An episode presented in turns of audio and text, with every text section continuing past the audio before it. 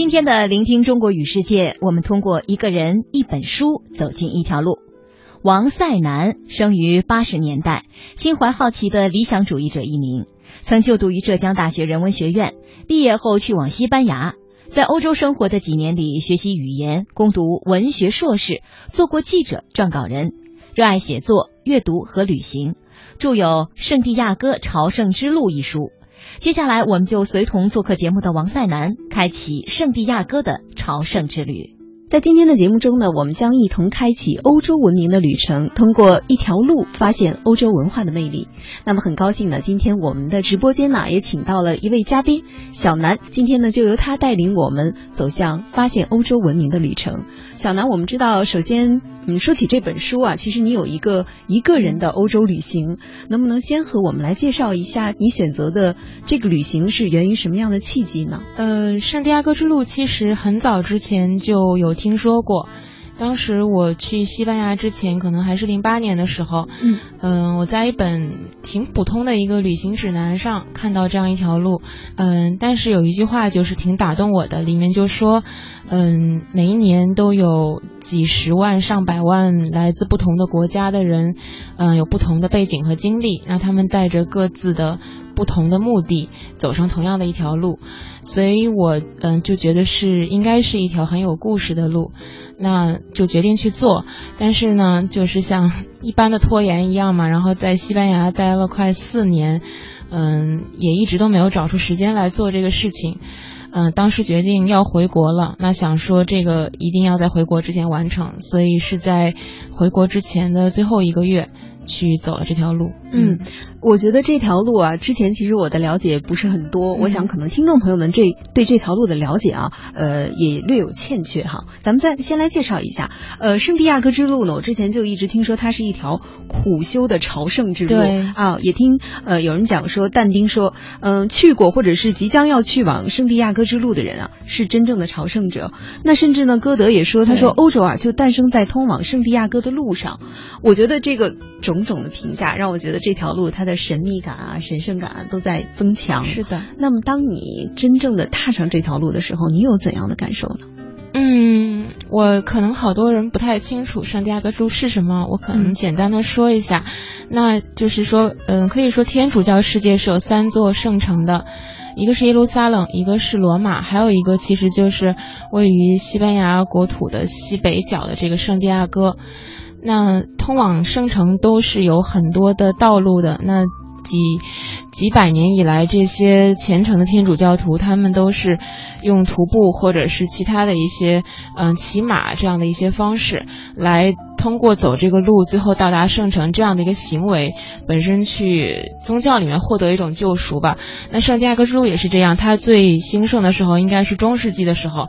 那个时候很多人从欧洲各地出发，他们都徒步走到圣地亚哥，所以这条路可以说呢。它其实是不是指一条单一的嗯固定起点和终点的路？嗯，它的路线有很多，嗯，可以说在中世纪的时候是遍布整个欧洲的。那个时候的人，他们因为只有徒步和骑马这样两种方式，那他们徒步圣地亚哥之路呢？呃，沿途因为需要住宿、需要休息，尤其是他们需要每天都要做祷告，嗯嗯，所以沿着路的呃两侧就会呃有。有供休息的地方，有吃饭的地方，有村庄，有教堂，嗯，就这样慢慢的诞生，诞生起来，然后慢慢成了村落、城镇，或者是一些大城市。所以这就解释了歌德那句话，他说欧洲是在圣地亚哥之路上诞生的，就是因为这些朝圣者的徒步。所以说到今天，就是很多欧洲的大城市都是当年的这样的一个，嗯，朝圣之路经过的一个枢纽地带，是这样的。嗯，那后来呢？中世纪之后呢？这个路就慢慢的有一点衰落，很多嗯走的人不是太多的这些路线都已经变得荒芜。到了二十世纪的时候，这条路不知道为什么又被人想起来，然后又重新有很多人去走。尤其是最有名的就是我走的这段，是从嗯比利牛斯山法国那边的一个小镇开始。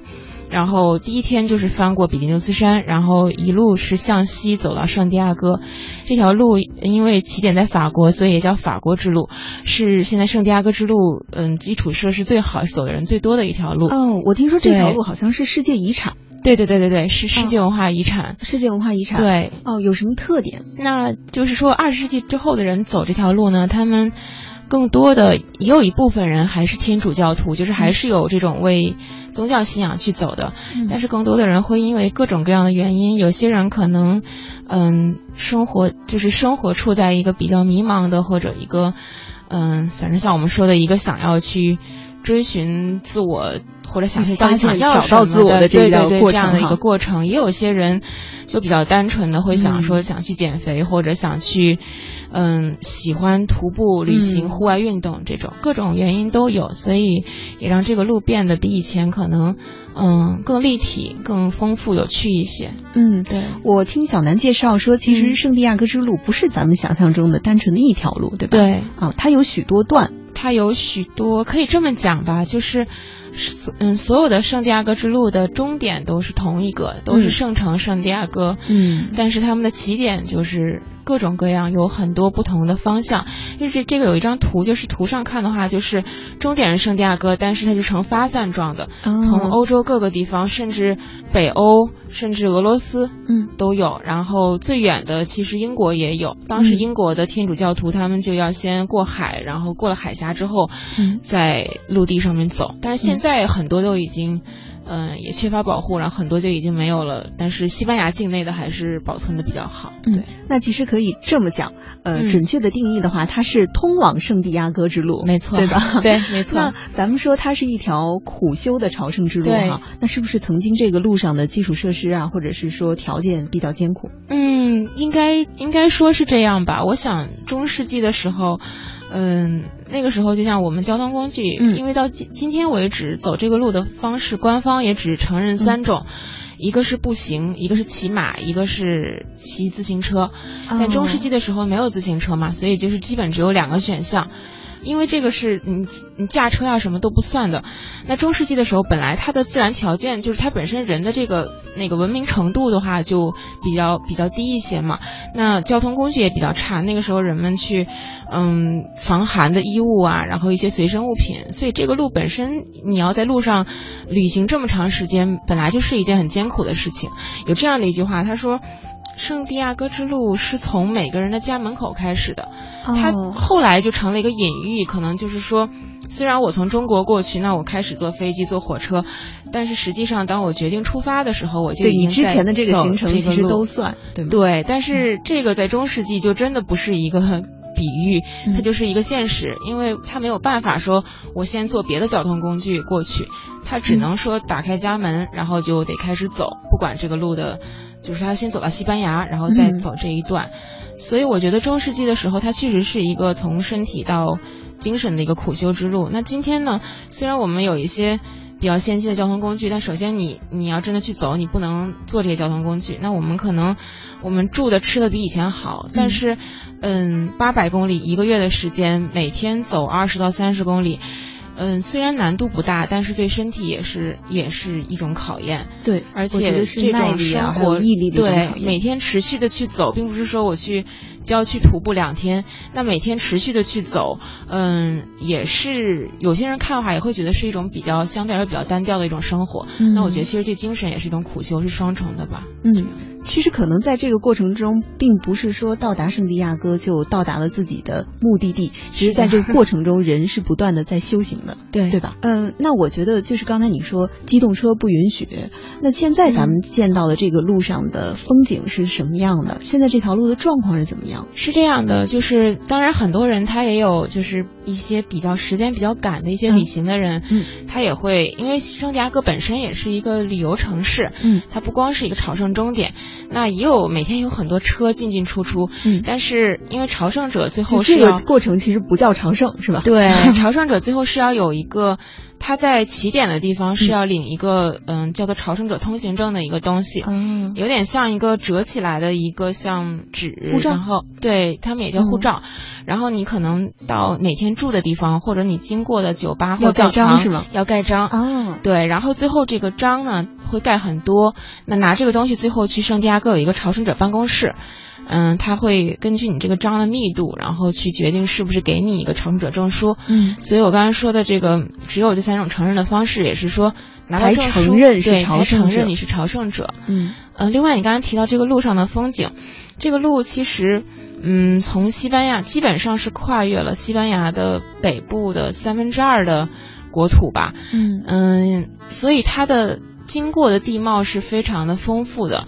最开始的时候可能是有山脉，有雪山。最开始的时候，那个比利牛斯山附近那边是山，后面的话会多高？会不会有高原反应之类的？一两千，一千多吧，不是特别高。但是那个山很不好爬，嗯，所以一直都是说圣地亚哥之路最难的一段其实是第一天，就是翻比利牛斯山的时候。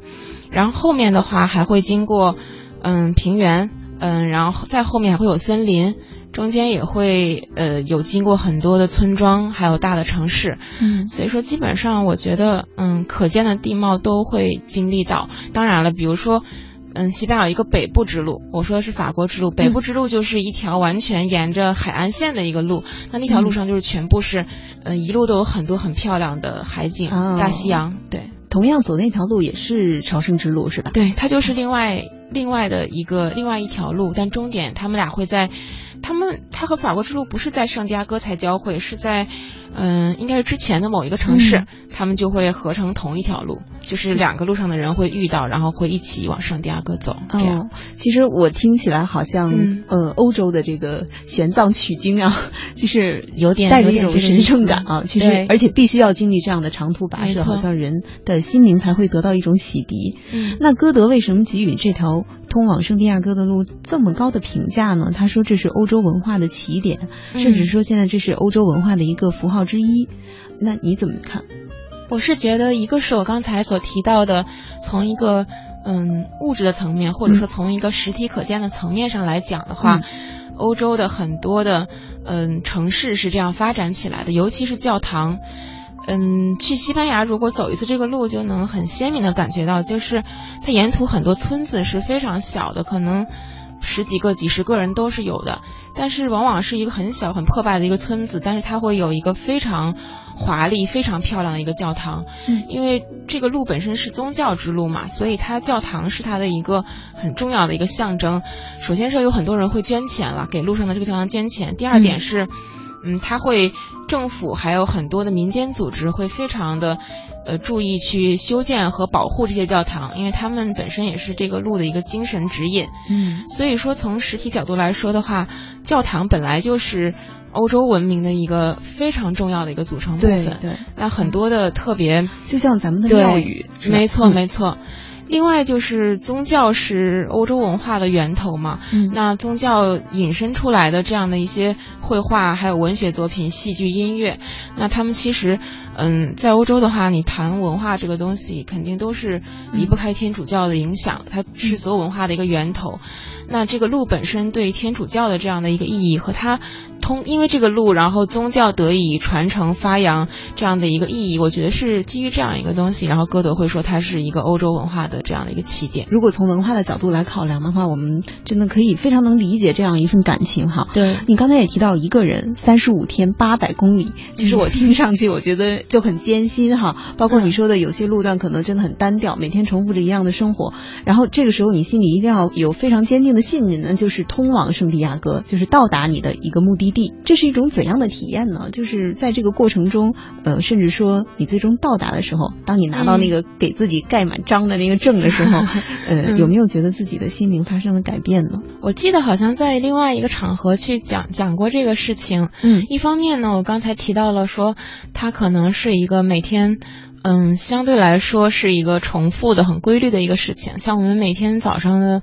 基本上，我去的时候是春天。春天的话，三四月份大概就六点六点左右起床，然后可能三四月份的时候，欧洲那边的气温还是比较冷的吧？西班牙的话，其实一路上温度它随着海拔不一样，然后它的地貌不一样，也会有变化。但是通常来说的话，就是有太阳的时候，可能长裤短 T 恤这样子，然后，嗯，如果也。冷的时候加一件外套，大概就这个温度，跟我们春天差不多吧。所以早上起来，然后可能七点钟出发，嗯，一天大概会走，平均每小时四到五公里的话，应该会走五六个小时，差不多。连续吗？差不多是连续的，中间有时候会中间会停下来吃饭的吃个饭，就可能小村庄里有很多的那个小的酒吧，然后吃个。类似三明治啊，然后喝杯东西，但基本是连续的，所以基本上下午的两三点就能到住的地方。嗯。到住的地方之后呢，洗漱，然后去安顿下来。然后他一般住的地方都是，嗯，公立私立都有。那公立都是当地的一般是教堂或者是修道院改建的，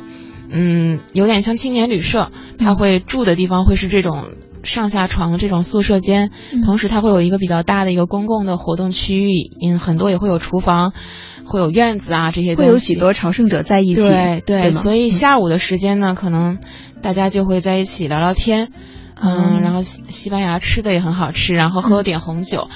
嗯，基本是这样的。对，基本是每天上午出发，然后下午作为一个调整，是吗？对，六七点已经算是。比较晚的了，如果是夏天的话，可能要起得更早，因为要避开暑热，就是不要在最热的时候走。再一个就是夏天人比较多，那早一点走的话，才会保证你在住的地方会有地方会有会有床位。哦，那说到这儿，就是你每天出发的时候已经定好了今天要在哪里落脚，还是说随遇而安呢？也要看人的，我觉得可能大部分人是有一个大概的概念，知道我今天会走到哪儿。但这就是我提到有好几条，到今天其实西班牙境内比较常走的还是有好几条。但为什么法国之路的人这么多，或它最有名，它的基础设施最完善，它可能每隔五公里啊到十公里，它就会有一个这样的可以住的地方，所以你还是比较灵活的。我今天可能我精神很好，我想再走五公里，或者我今天腿不舒服，我想提前五公里休息。都能做到。那像北部之路的话，就是沿着海岸线那条，它比如说就会有那种一天之中，然后四十公里之内是没有人烟的。所以不管怎么样，要不然就是露营，要不然就是一定要走完。所以这就受到很大的限制。所以法国之路会会比较灵活一些。嗯，对。那自己在这个过程中，就是体能应该是变好了。首先。所以，我我经常去跟嗯那个要走的人说，我说要走就是要走一个月，一个月的感觉。虽然这个路最短，其实承认的话是徒步一百公里就可以拿到证书，大概就是四天的距离。嗯，那跟一个月差很多。为什么说走一个月？一个月的话，你的身体和心理都会经历很多不同的变化。嗯，拿身体来说的话，其实。呃，每个人走走的前三天都是还 OK 的，没有什么太大问题。其实还带着新鲜感哈。对，然后大概从一般从第三天和第四天开始，每个人疼的地方就不一样。嗯，我第一次的话，我我走过两次，其实我第一次的时候我是膝盖特别特别疼。呃，很多人也是这样的，因为你负重，而且很多上坡下坡，下坡是非常伤膝盖的。哦，也就是说，其实每天要背着自己许多的，就是背着你全部的行李，所以说膝盖是很疼的。有些人可能是脚踝啊，有些人是肩膀，不一样。嗯，但是这个疼可能真的会持续，差不多有一个星期的样子。然后有几天是非常非常疼的，就走路都觉得很困难，但是可能过了一个星期之后，他也不知道为什么，他突然之间他就好了，嗯，然后中间有时候也会有一点反复，他会有一个身体变化的一个过程，然后你的心理也会有一个变化，然后你经历过这样一个完整的过程，就是我觉得对。感触还是挺深的，影响还是比较大。的，嗯，我觉得谈到在路途中的感受，呃，人们也经常说就是出去旅行的感受。其实许多呃，这个感受除了当地文化带给咱们的影响，我觉得当地的人、当地的事儿，就是你的所见所闻，不一定，嗯，你是不期然的遇到了谁，其实都带给了我们一些影响。呃，包括小南回来也写成了一本书哈。嗯，我觉得你一定在路上有非常多的积累。你能不能给我们讲讲有哪些有趣的人、有趣的事儿，就写进了你这本书里？这本书其实它是还是有一点的虚构的性质，但是里面的人基本上都是因为我这个书是双线叙事的，嗯，那比较现实这层面这条线的人物基本都是真的，嗯。嗯，我当时是就是一方面是当时走的时候就可能有一个想去写他的一个打算，所以我有写日记，虽然我在。走这个路的全程，我是没有，期间是一个月没有使用网络，然后也没有使用电脑、手机这种东西啊。手机太伟大了哦！手机每天晚上都在嗯想象着，我我能不能有哪一天不用手机？手机大概就是因为我手机当时没有那种，就是没有三 G 的这种，就是每天晚上给我妈妈发一个短信，对，跟她说一下今天嗯 OK 这样，但是是没有用网络的。然后我是选了嗯手写日记的这样的方式。因为我刚才说了，可能两三点到，其实也还挺充足的时间，所以我下午没事的话，基本都在写。我当时写了一个十六开的本子，大概是每天都有写，中间大概只有。可能一两天是写的比较少，嗯那天走的比较晚，嗯，整体下来是十六开的一个本子是写满了，我回来大概估算了一下，日记可能就有四万字，哦，所以我这个书的话，就是在这个日记的基础上去把它整个的框架是这样搭起来的。嗯，那有意思的人的话，其实有很很多有意思的人，非常一定有很多。对，我就讲两个我觉得印象比较深刻的吧。嗯我记得当时因为圣地亚哥之路它是一个从东向西走的这样的一条路，因为圣地亚哥圣城是在西边。那我当时走第三天还是第四天的时候，我也是在住的地方就。嗯，遇到了一个法国人，也挺年轻的，看上去就是二十岁左右的这样的一个小孩儿，然后他就是晒得很，脸上晒伤就挺明显的，嗯，就是感觉就是鼻子啊什么颧骨都有比较红，然后有蜕皮，我就有点奇怪，因为那个地方就是离离圣地亚哥之路起点很近，大概就两天的路程吧，嗯。大家都还是那种精神焕发的样子，比较健康的对，没有人是那种走二十天之后的感觉，嗯。我就蛮奇怪的，我就问他，然后他说他他是从东嗯、从西往东走回来的，哦反向走。反向走，因为他之前走过，嗯，他之前是走过一次圣地亚哥之路，就是按照这个法国之路正常的顺序去走的。嗯这次他走的是叫做银之路，银之路是西班牙南部的一个城市，就是嗯法国之路是从东往西，银之路是从南往北。他们俩哦是一个直角的，这样最后在圣地亚哥的附近哦交汇的。嗯所以他等于是走银之路，是从南往北走到他们和法国之路交汇的那个点。但是他不是天主教徒，所以他就对圣地亚哥本身其实没有特别大的兴趣。嗯，他走了，他就跟我说，他说我就想说，那我圣地亚哥我也去过一次了，我也没什么兴趣。他说我想我就要么走回家好了，因为他是法国人嘛，所以他就从交汇点就没有往西继续走，而是选择了往东走。他就这样一路走到差不多跟我们这样起点的位置。嗯他到时候要越过西法的边境，可能还要走个二十多天吧，回到家里。所以他那时候已经在路上，可能走了得有差不多四五十天这样子。其实蛮有意思的，因为他每天就是都是和别人是这种面对面的擦肩而过的。那像我们往同一个方向走呢，我们可能今天在这儿遇到的人，我们可能过两天路上还会遇到，不断的遇到。但他呢，就是每一天遇到的人过去了都是不一样的，嗯也是挺有意思的。对，对这个我觉得蛮好玩。还有一个就是，我大概已经是走到快快到终点的，就是还有个十天不到的路程的一个地方。然后之后有一天，就是也是在住的地方遇到一个美国人，嗯，一个美国大叔，年纪也挺大的，大概得有六十岁吧，六十多岁的样子。他就说他那个，他当时走圣地亚哥之路，他说他也不是天主教徒，他为什么走呢？他说他大概是十几岁的时候，学校里有开西班牙语课，那老师就有讲到说有这么一条朝圣之路，然后说，但是朝圣者走到圣地亚哥，他们并不会停下来，很多人会继续往西走，再走三天左右呢，会走到一个会走到大西洋边，然后有一个三面环海的这样的一块岩石，嗯嗯，这个中文名叫菲斯特拉，这个地方是中世纪的时候人们认为的天涯海角啊，哦世界嗯就是欧洲大陆的最西端，世界尽头的这个意思。它这菲斯特拉本身拉丁语里也是一个尽头的意思的这样的一个词。然后他就说，然后当站在这个岩石上的时候，就真的是，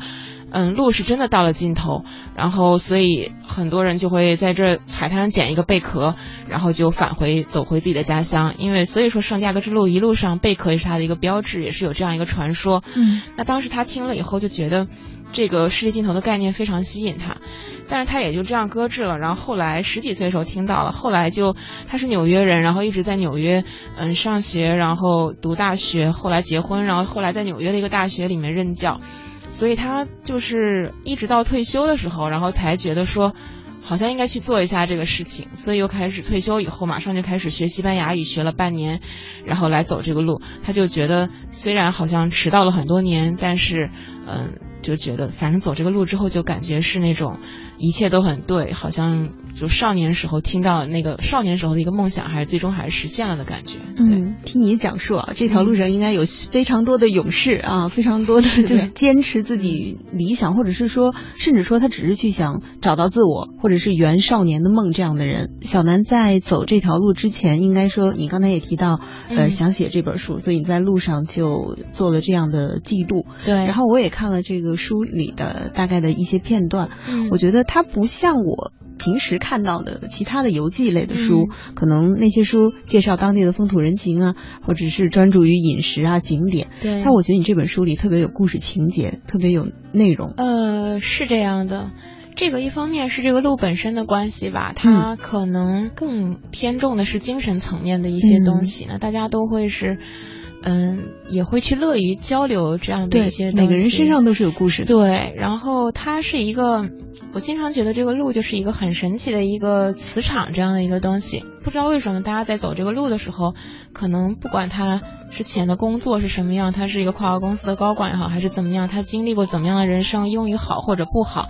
都不重要。大家好像都是能够比较放下戒备，然后去交流一些感受的东西。其实之前也是有，嗯，做过一些比较长途的，就是背包旅行，在欧洲的不同国家。嗯，但我是始终觉得这个路的感觉，好像虽然背包客之间大家也会去做这样的交流，但好像还是不太一样。一个是这个原因，另外一个是我自己的。话，我我对我对人和故事是比较感兴趣的，因为我平时也是写小说，所以说会比较留心的观察，然后写的时候可能也是会比较喜欢的去。